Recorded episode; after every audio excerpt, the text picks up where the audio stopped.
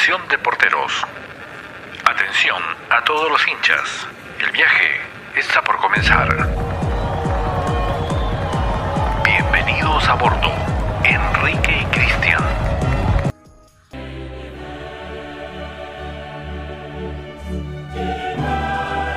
Hola Deporteros, tercer podcast, una edición especial, una edición de lujo porque regresa la UEFA Champions League. Me acompaña como siempre un compañero de aventuras, Cristian Fernández. Cristian, ¿cómo estás? ¿Qué tal Enrique? ¿Cómo estás? Bienvenidos a una nueva, a, como dices tú, el tercer episodio del podcast de Deporteros. Y como dices, vuelve uno de los torneos más apasionantes, uno de los mejores torneos de- del fútbol, ¿no? que es la Champions League. Estamos todos ya vibrando lo que será este retorno de- de- del campeonato de todas las estrellas de, de Europa. Sí, y hoy nos va a acompañar un hombre que tiene más finales que Cristiano Ronaldo y Lionel Messi, seguramente.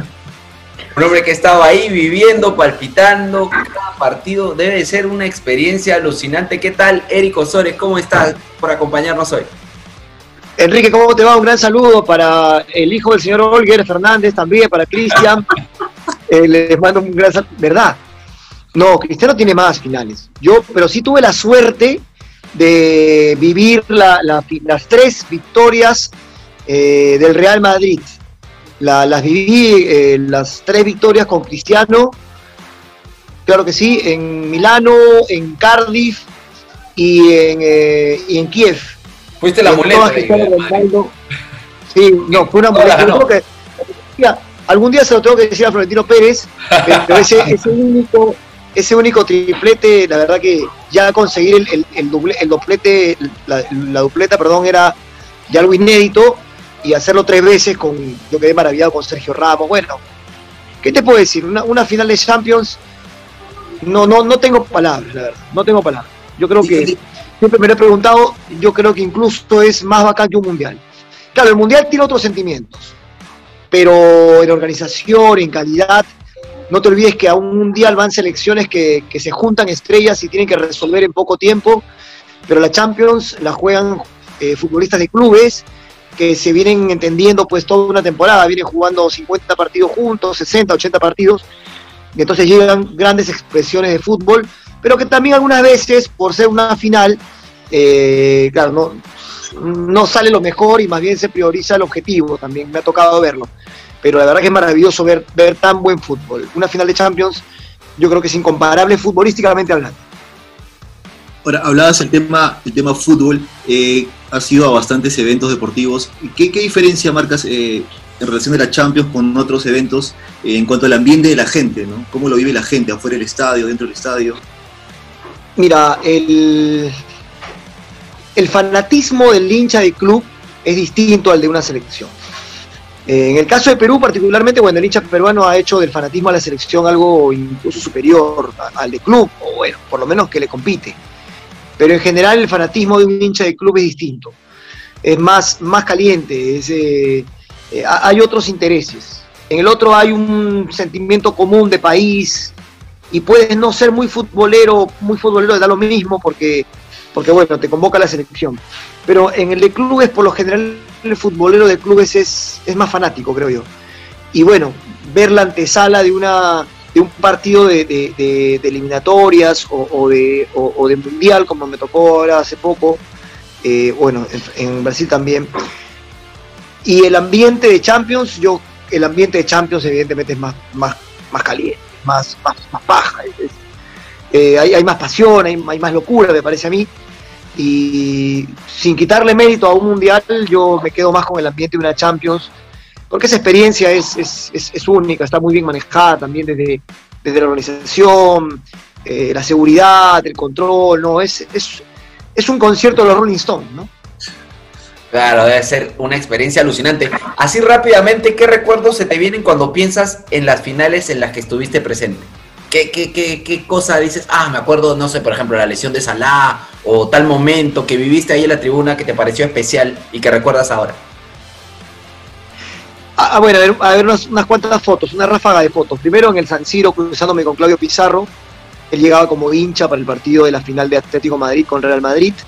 Eh, el hincha del Madrid es evidentemente muy fanático, pero el del Atlético Madrid es más loco, más creativo si lo quieres, más, más provocador.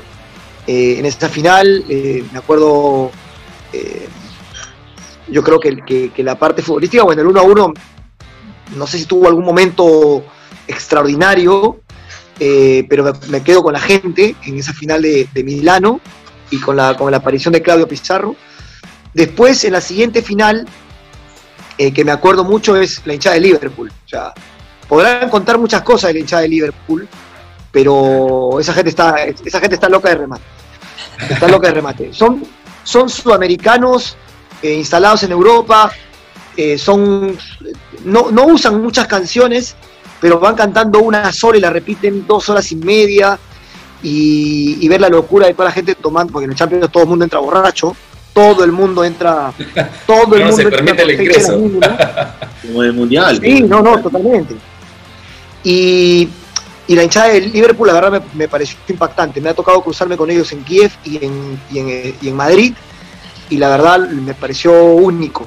Tengo videos grabados de ellos, ahora que han salido campeones, me, me ha, me ha dado mucha alegría porque me enganché mucho con el Liverpool en la final contra el Madrid.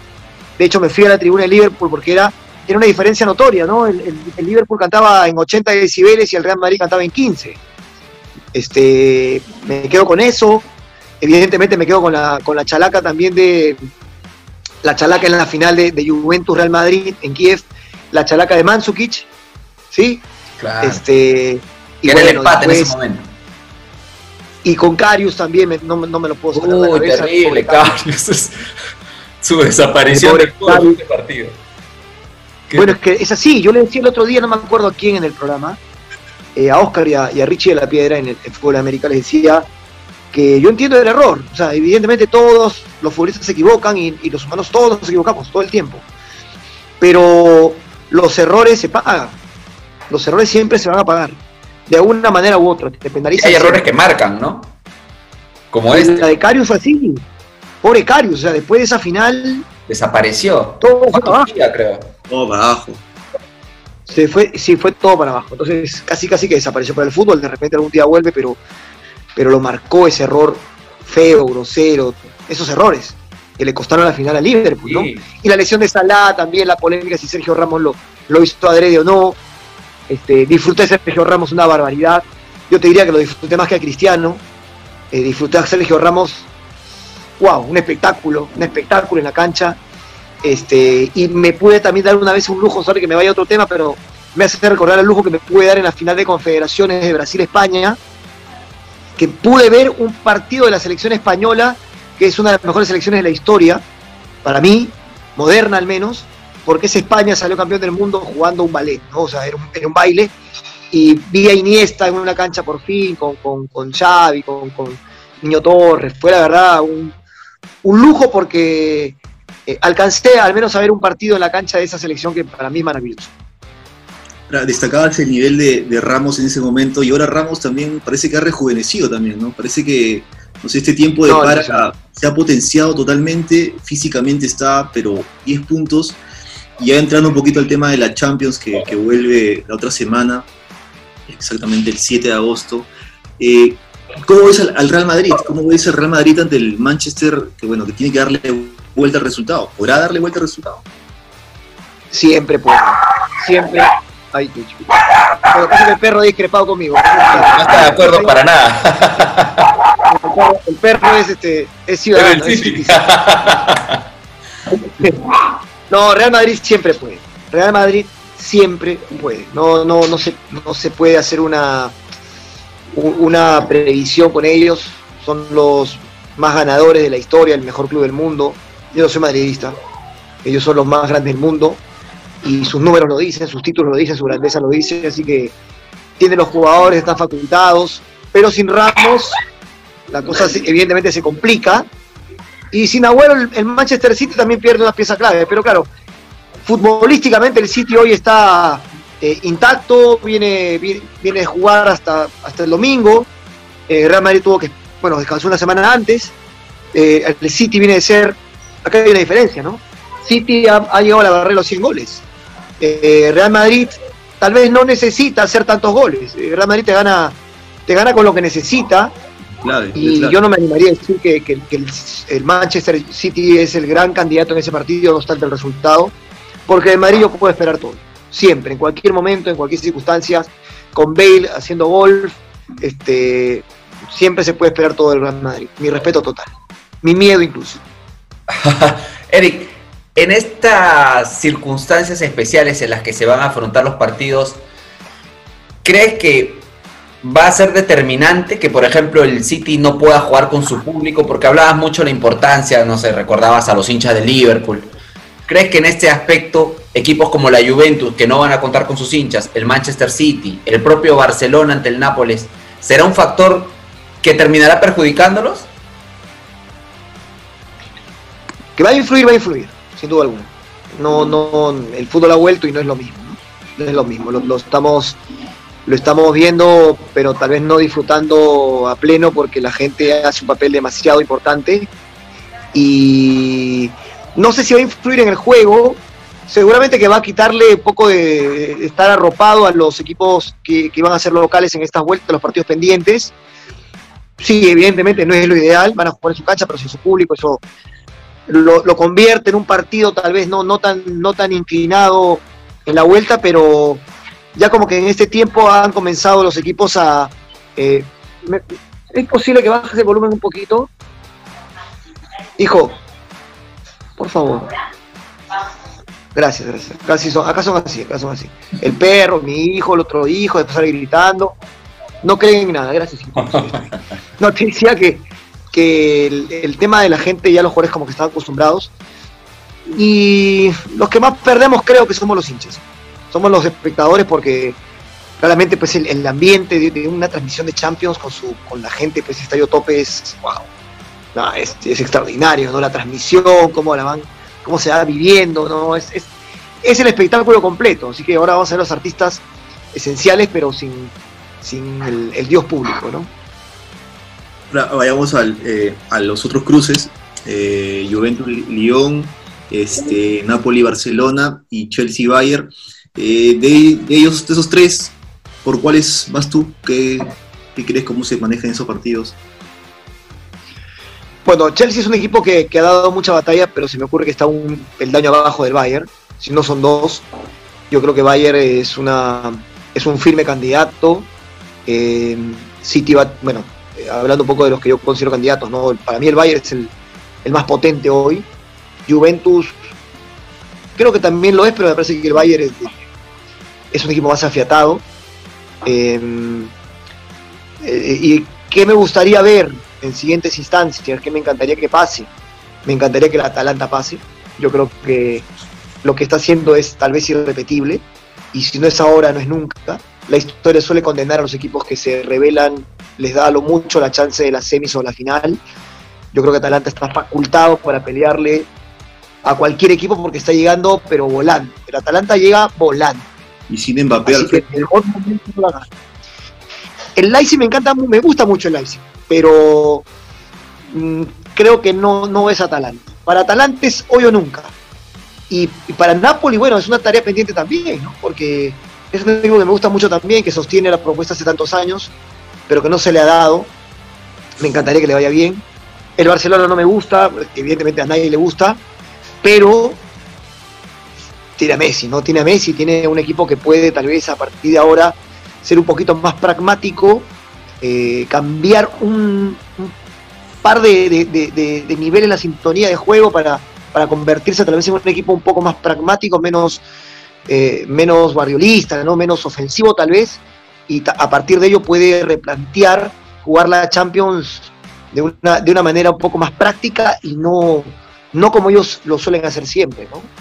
Este, yo creo que es una, posibilidad que el Barcelona tendría que contemplar, porque no está jugando como quiere, no está, no está brillando y, eso definitivamente el Barcelona lo tendría que obligar a jugar un poco modo Champions, jugando pensando en el resultado también. Muy bien. Bueno, Eric, en verdad que ha sido una conversación súper interesante. Vamos a ver qué pasa finalmente en la Champions, pero Ahora, a modo de despedida, vamos a ir con una batería de preguntas así a propósito de los viajes y, los deportes para conocer un poco más también de tu experiencia en esos aspectos. Tiki Taka de portero. Y voy a empezar con la primera pregunta. ¿Cuál es el estadio que todo hincha del deporte debe conocer? Eh, evidentemente la bombonera. Y después el Westfalen. ¿Y después? Y de ahí Maracaná. Ah. Listo. Eh, ahora, la. Mucha historia. la segunda. Mi eh, respeto para el centenario. Mi respeto para el centenario, que es un templo, pero no, no me gustó. Tiene mucha historia, sé, pero no, no me gustó. Este, el, Westfalen sí me impactó. La Boca y Westfalen son. Bueno, sus hinchadas lo demuestran. ¿no? Y sus escenarios como tal son, son unos coliseos extraños, son unos coliseos atemporales. Y sus hinchadas ya lo terminan de hacer ya mítico, pues, ¿no? Así que Westfalen o Signa Iduna Park y, y la Bombonera son dos estadios rarísimos, extraños y, y- y atrapantes. ¿Has, has llegado a ir al estadio del Dortmund, eh? No. ¿Sí? Ah, sí, claro que sí, claro. no,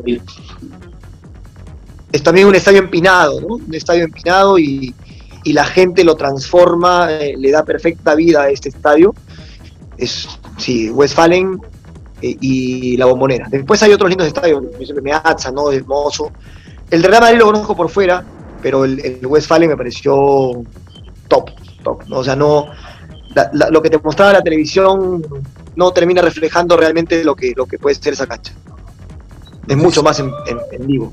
Se ve impactante, con toda la hinchada ahí llena, es espectacular, realmente. La segunda pregunta, una ciudad que recomendaría siempre, una ciudad que el ambiente... Moscú, Ajá, Oh, tremenda ciudad, una. tremendos recuerdos. una de Moscú, una de Moscú, cuéntate, Eric. mira, eh, está, no, para empezar la arquitectura es Claro, claro. impresionante, impresionante. Te encuentras entre, te encuentras entre los edificios que hizo Stalin, que eran todos iguales. Yo me acuerdo que me hospedé también cuando yo me quedé varado porque perdí el vuelo en Pulima. Y me acuerdo que mi, mi amigo me hospedó en su casa. Y bueno, era uno de los tantísimos edificios que hay en todo Moscú, como de 20 pisos. Y, y bueno, tú entras y para empezar el ascensor es tipo, tipo una fábrica de Chernóbil, ¿no? O sea, tú entras y la puerta es de metal, así que con, con, una clave se abre la puerta de metal. Y los ascensores es uno ancho para llevar carga y uno delgado para llevar dos, tres personas. Y el ascensor no falla nunca, pero es una, una fábrica y no es tan lujoso. Pero también vas un poco al centro de la ciudad y la arquitectura es extraordinaria. El Kremlin, hay mucha historia, la gente es súper amable, la gente es. La gente de Rusia, contra lo que muchos puedan pensar, son recontra, recontra chéveres, son recontra amables, confiados, gente bien bacán.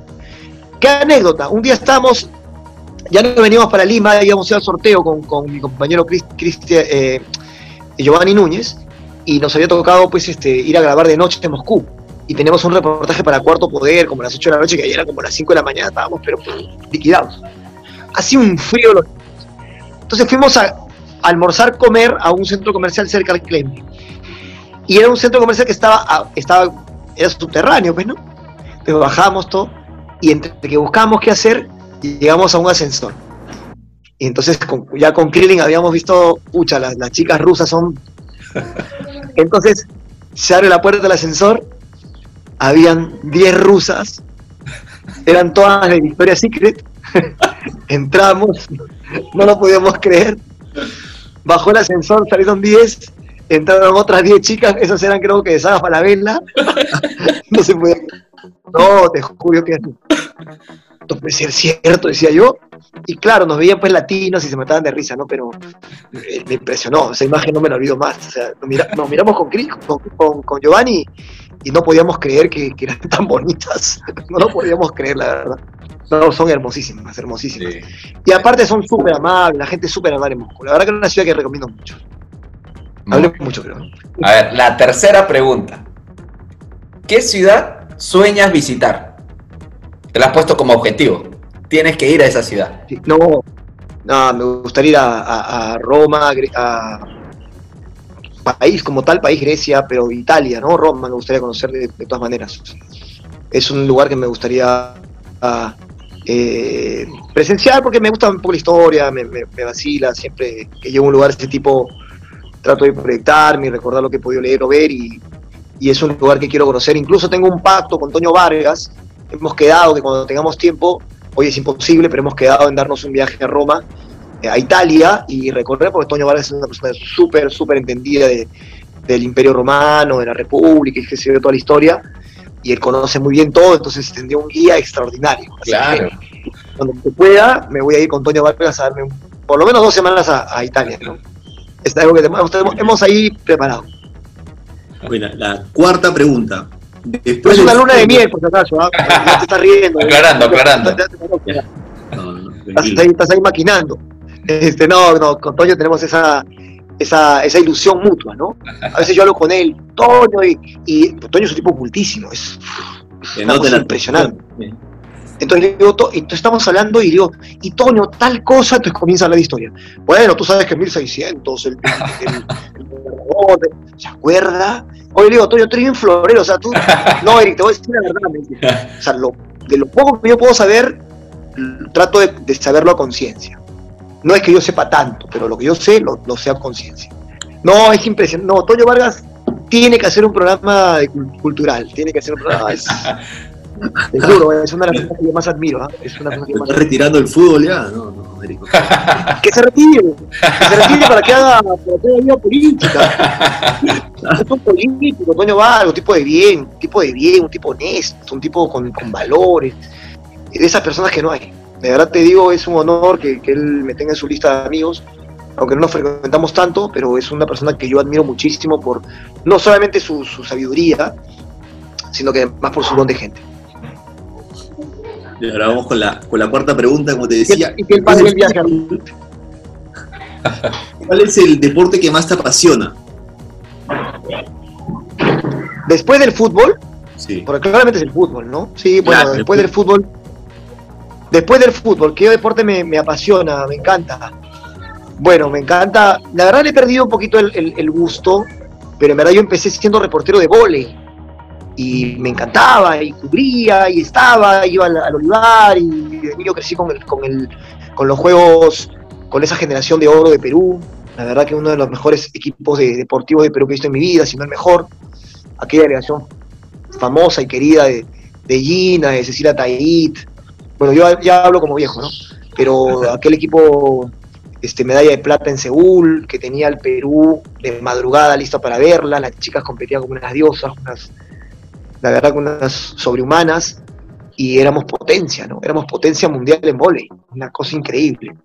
Es el deporte, yo siempre digo, el fútbol es el deporte más popular, pero el deporte más querido es el vóley. En Perú. Cierto. Sí. Bueno, vamos con la quinta pregunta. A ver, ¿cuáles son para ti los tres deportistas, tres deportistas más grandes de todos los tiempos?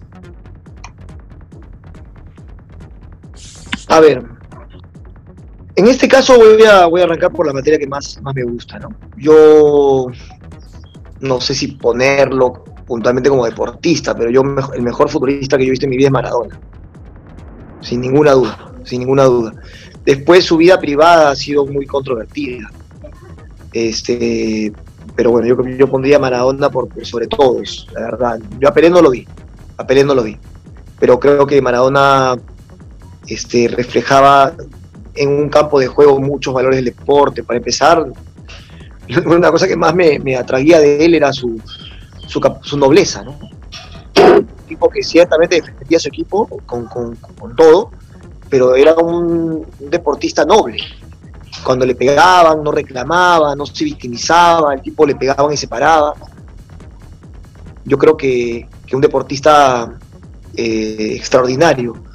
Después, un deportista del que evidentemente he visto videos en blanco y negro, pero que, más por su historia me ha, conmovido, porque además es un episodio que a mí personalmente me gusta conocer, saber un poco más de la, Segunda Guerra Mundial en los Juegos de Berlín. Eh, a pesar del racismo en esa época, a pesar de que Alemania eh, maquilló eh, toda la organización en Berlín de los Juegos, claramente ya había una política racista, antisemita y qué sé yo, de segregación, pero la, historia de JC Owen en, esos Juegos Olímpicos este, es una historia para siempre y no solamente está en lo deportivo, ¿no? sino que él barrió con los, alemanes. Así que barrió, mejor dicho, no con los alemanes, barrió con los nazis. Y deportivamente. Y por más que lo quisieron descalificar y por más que, que pusieron las trabas y, y las concentraciones, los hostigaban, por más del maltrato, Estados Unidos decide ir a estos juegos, a pesar de que la idea era no, no, no participar, y Owen termina siendo la gran figura. Y hay un deportista alemán que se me escapa, se me escapa el nombre, pero que, que- que falleció, me parece, en la guerra, que incluso en la competencia, cuando todo el Estadio Olímpico estaba con él, terminó la competencia y, lo fue a, aplaudir, lo fue a levantar en hombros, es un ejemplo de deportividad extraordinario. Yo creo mucho en eso, en, el deporte creo mucho en eso, en la nobleza. ¿no? Me encantan las fieras, los que defienden con niños siguiente su equipo, los jugadores que, los deportistas que, que juegan adentro y afuera de la cancha, me encantan todos ellos. Pero sobre todo me encantan los que tienen un espíritu deportivo eh, extraordinario. Por eso te decía Maradona, en una cancha, más allá del crack que ha sido, este, Maradona siempre ha demostrado nobleza en una cancha de deportividad. creo yo. A la mano de los ingleses, que es un episodio de la picardía, Claro. eh, pero puede pasar, es perfecto, ¿no? Pero, pero Owen también encarna un poco esa, ese ejemplo de deportividad, lo que, lo que encerró en, en aquel, en aquellos Juegos Olímpicos. Yo lo pondría también ahí en mi, en mi lista.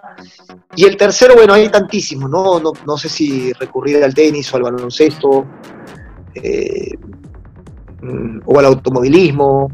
Cada uno tiene su, su ícono, ¿no? Pero yo sí, de los tres te voy a dar esos dos puntualmente por ese ejemplo de deportividad. Después te puedo decir, no sé, Roger Federer de repente, ¿no? Es, es un, es un monstruo, ¿no? O, no sé, Ray Johnson, no sé, hay tantísimos otros, pero de esos dos recuerdo mucho esa, esa, esa particular eh, ejemplo, ¿no? De- de nobleza deportiva. La vamos con la sexta pregunta. Un momento deportivo que consideres inolvidable.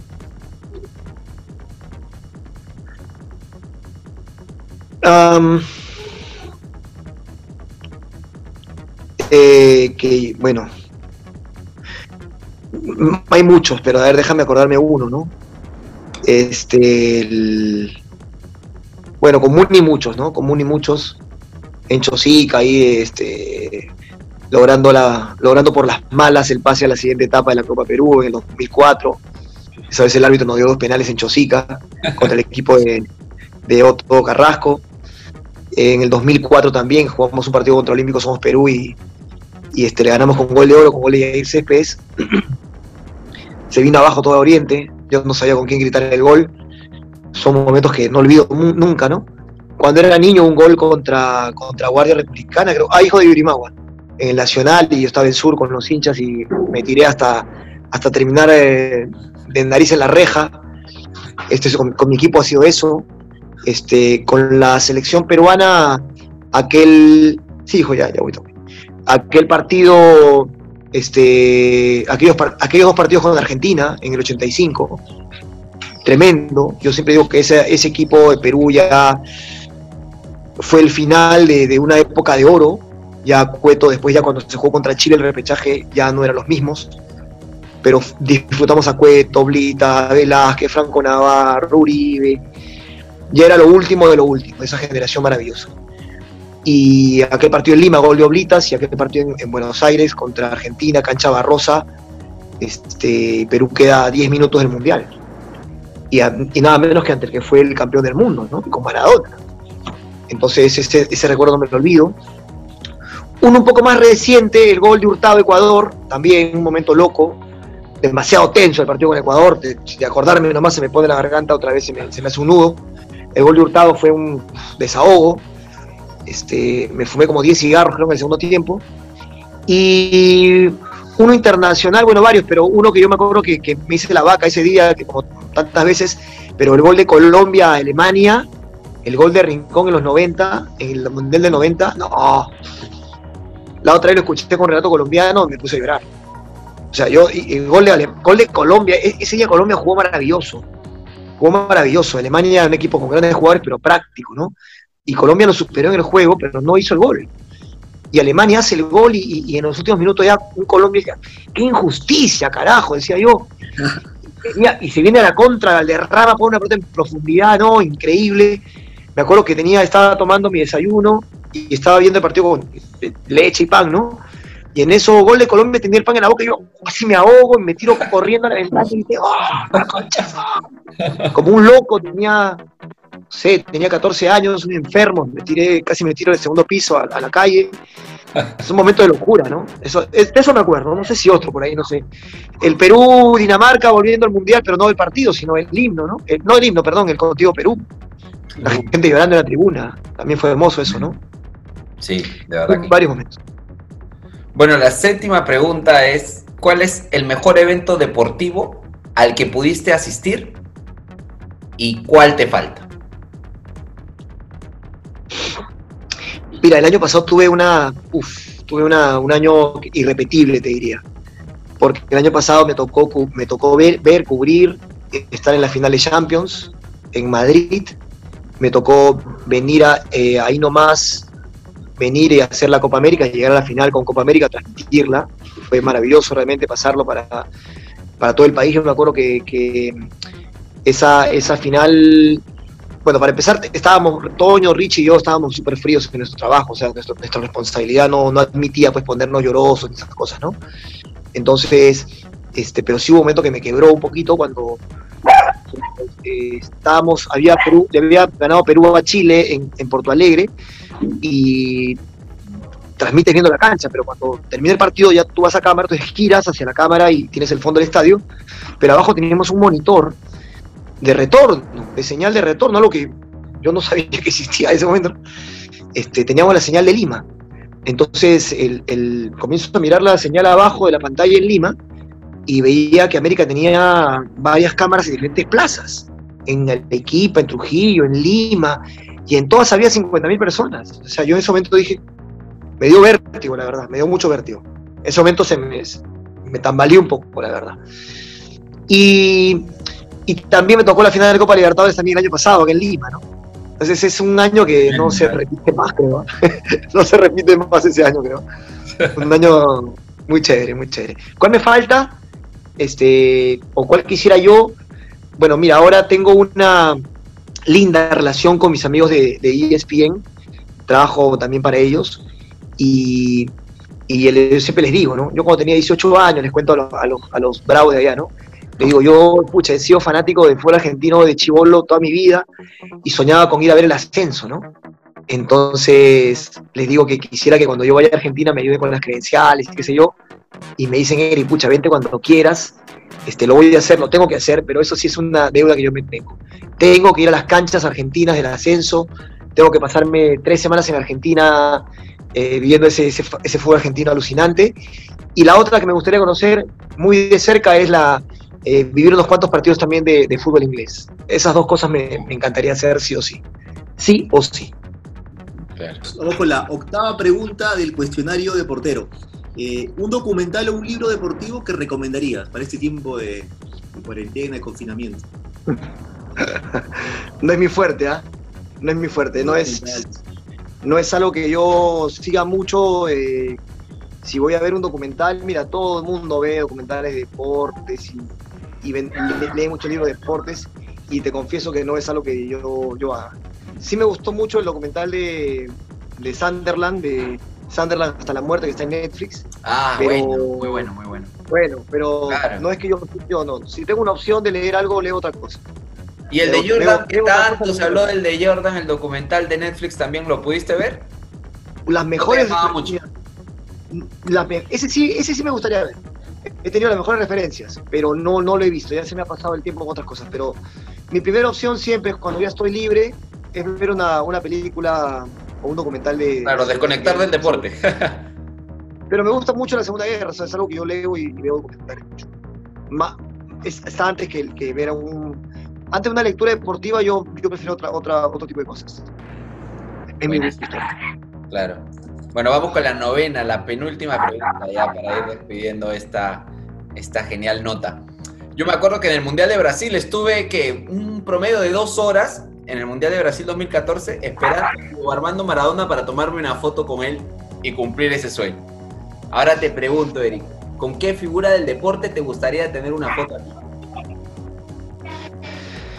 Eh, bueno, tantas, ¿no? Yo eh, te cuento rápido una, una anécdota. El día que se despide Maradona, en, en noviembre del 2000, en noviembre del 2001, si mal no recuerdo, fuimos a Argentina aquella vez, y ese sábado, el partido fue un sábado que le invitaron a Ñol Solano, este, en la mañana eh, hicimos una nota con, con Pelé, y me tomé la foto con Pelé, y en la tarde eh, no me alcanzo, sí, y en la tarde no me alcanzo a sacar una buena foto con Maradona, pero sí en la conferencia, que sé yo, ¿no?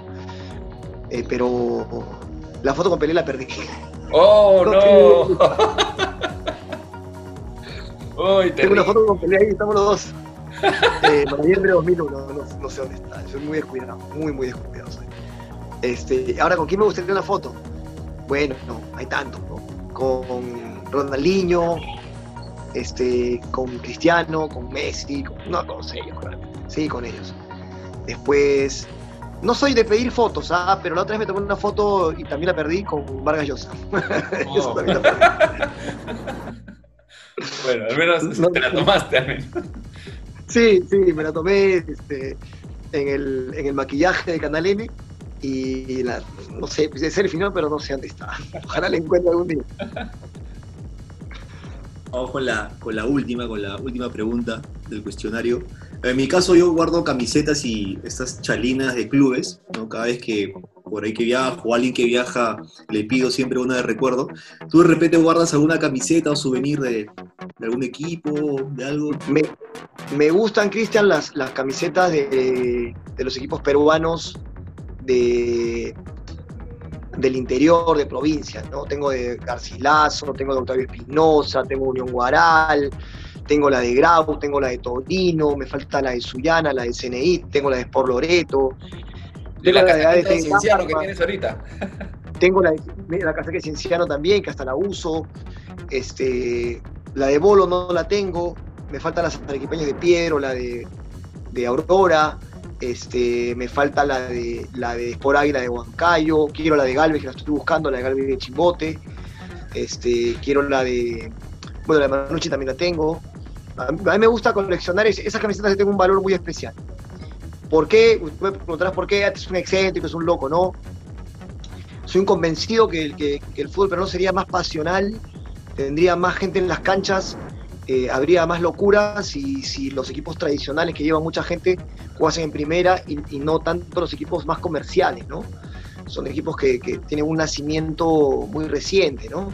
O sea, mi voto es por más Melgares, por más Ciencianos, por más equipos que tienen hinchadas potentes, ¿no? Y todos estos equipos que te he mencionado tienen hinchadas potentes, locas, seguidoras. Así que me encantaría verlos más seguido. Me encantaría que hay un torneo de segunda división que pueda albergarlos estos equipos que son súper llevadores de gente. Bueno, Eric, Como es detalles, un placer tenerte Ah. en este tercer podcast.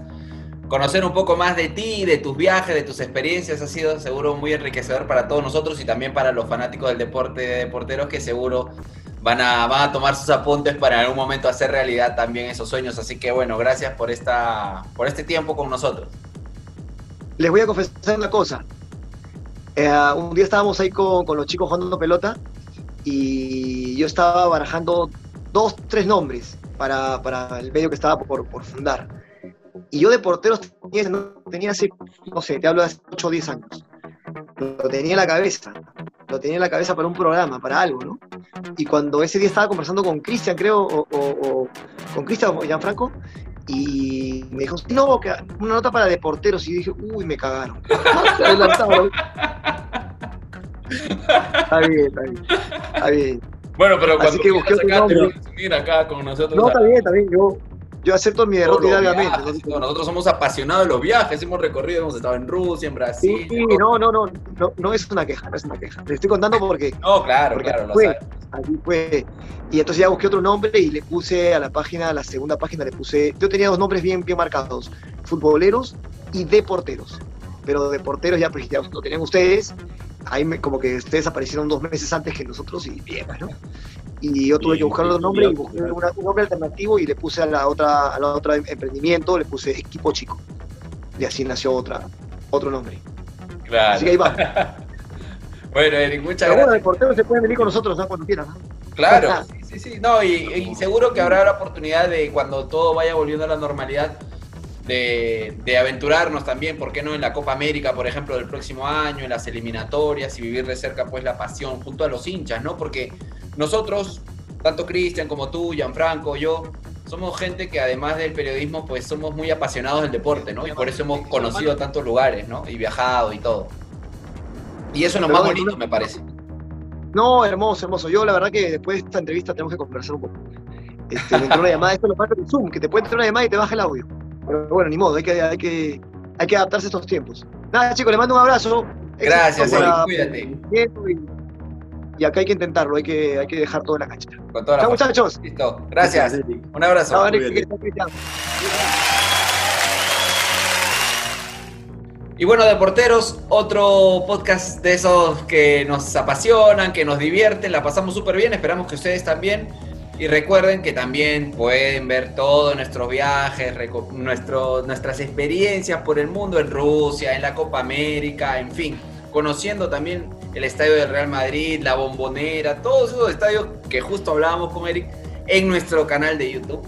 Y recuerden suscribirse al mismo para que no se pierdan ninguno de nuestros contenidos y darle clic a la campanita para que nos notifique cada vez que subamos un nuevo video.